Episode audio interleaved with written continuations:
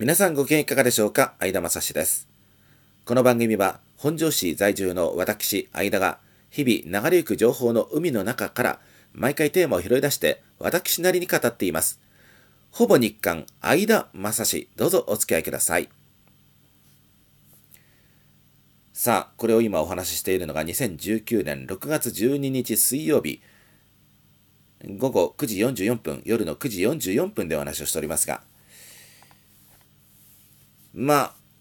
なんと言いますか、えー、雨の季節になってまいりまして、もうすでに関東は梅雨に入って、雨の日もありますがね、ずっと降りっぱなしというわけではなくて、時々雨が止むこともあったりしましてね、私、昨日の6月の11日の火曜日に、神奈川県の横須賀市のベイスターズ球場に行きまして、ルートイン BC リーグの選抜チームとベイスターズの2軍の試合をベイスターズ球場で見てきたんですけれどもね、えー、お昼の午後の開催だったんですけれども、雨降ってなくてね、えー、快晴というわけでもなかったですけれども、今までの暑さに比べたらそれほど暑さはなくて、それでいてまあ、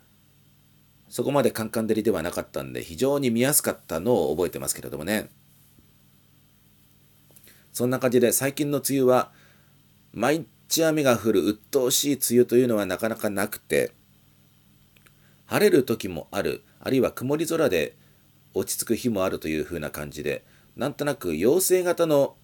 ね、陰性陽性でいうと陽性型の梅雨という風な感じになってきてるのかなという気がしますが、まあどっちにしても洗濯物が乾きにくいのは一緒でね、えー、なかなかね、これは私一人者ですけれどもね、えー、それでも洗濯物だけはやらなきゃしょうがないんでね、洗濯機が全自動でやってくれるとは言いながら、干す手間はありますんでね、乾かす手間がありますんで、そこは、まあ、コインランドリーのお世話になる季節、今まで以上にお世話になる時期になってきましたね。さあ、えー、今回のテーマはですね、えー、マイフィレコノミにしまして、今回のテーマは、上野という言葉のアクセントについて考えてみようということでお話をしていきますが、先日 FM 熊谷さんだったと思いますけれども、えっとですね、番組のタイトルの名前に上野という言葉が入っている番組がありましてね、聞いた記憶によれば、上野熊谷ラインという風なタイトルでしたね。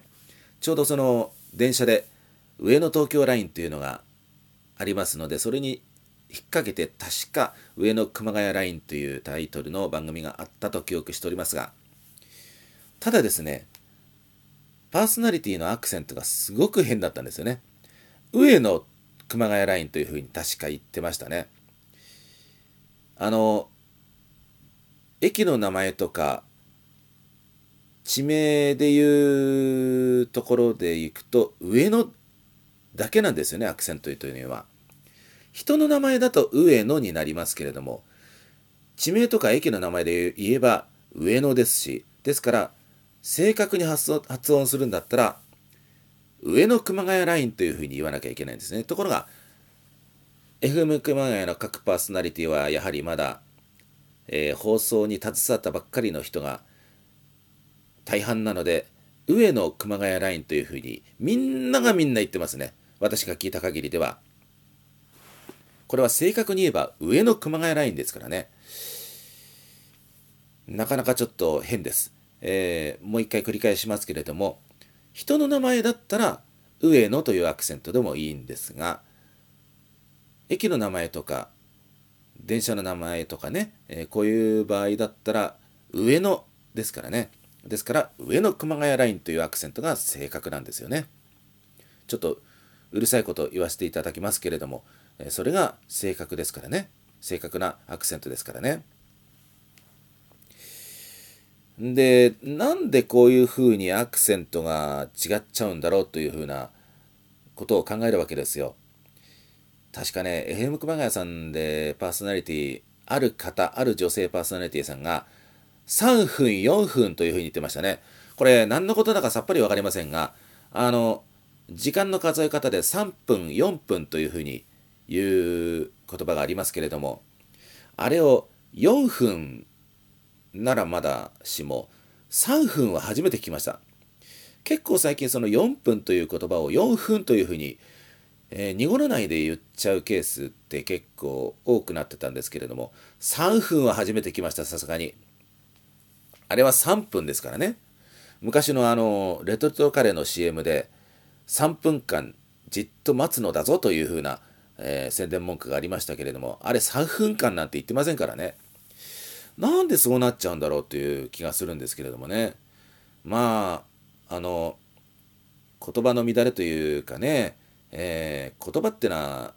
生き物なんで、それは少しずつ変わっていくというのは、多少だったらまだいいんでしょうけれども、いい気がしますけれども、やはり、あの、ある程度決まったアクセントがある言葉についてはきちんと発音しないとやっぱりダメなんだろうと思いますよね、そこはね。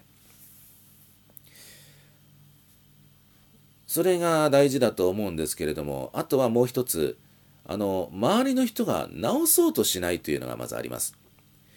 これはちょっと困ったことですね。一時そのテレビで敬語の乱れというのが流行った時期がありましてね。えー、とですね、あの、謙譲語と尊敬語の逆転というのがありました。えー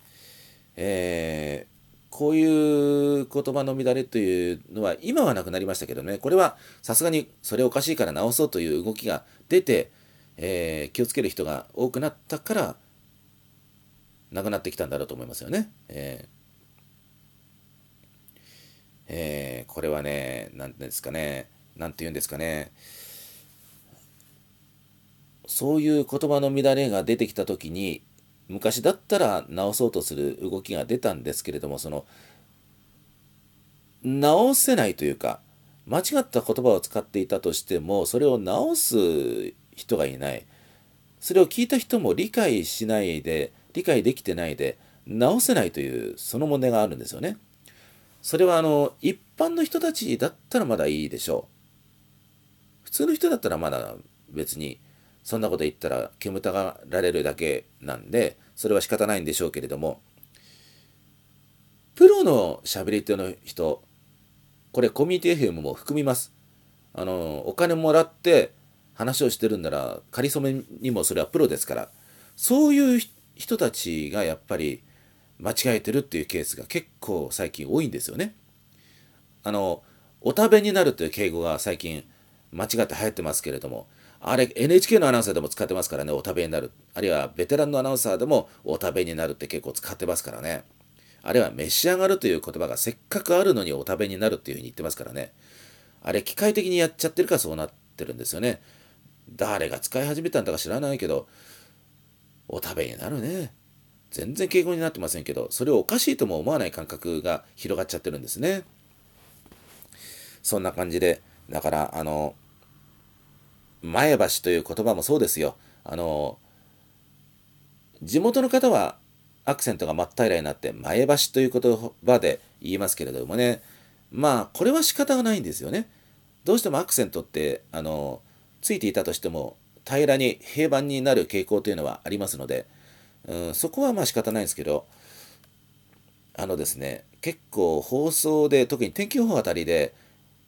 前橋という言葉が2番目の絵のところにアクセントがついて、前橋というふうに、え前橋でも前橋でもなくて、前橋というふうな言い方をする。2番目の絵の字にアクセントがつく。これ、辞書にもないようなアクセントがついてたりするケースがありましてね。これもだから誰も注意する人いないんだなっていう気がしますけれどもね。なんか、あの、アクセントが変な、言葉遣いが変な場合に周りで気がついて直せないという問題があると。しかもそれが一般の人のレベルではなくてプロレベルでそれが起きちゃってるという。これが非常に問題だと思うんですがね皆様はどうお感じでしょうか。そう自覚症状がないっていうのがね一番の問題だと思います。これあの前橋前橋のアクセントの問題で言うと平板に真っ平らに前橋って発音している地元の方々って、あの、それが普通の言葉だと思ってますからね。これ前橋っていうのが正確なアクセントだよって教えてあげるときょとんとした顔されますからこれは多分あの多分前橋の人たちだけだと思いますよね。えー、ただそれをあの教えてあげると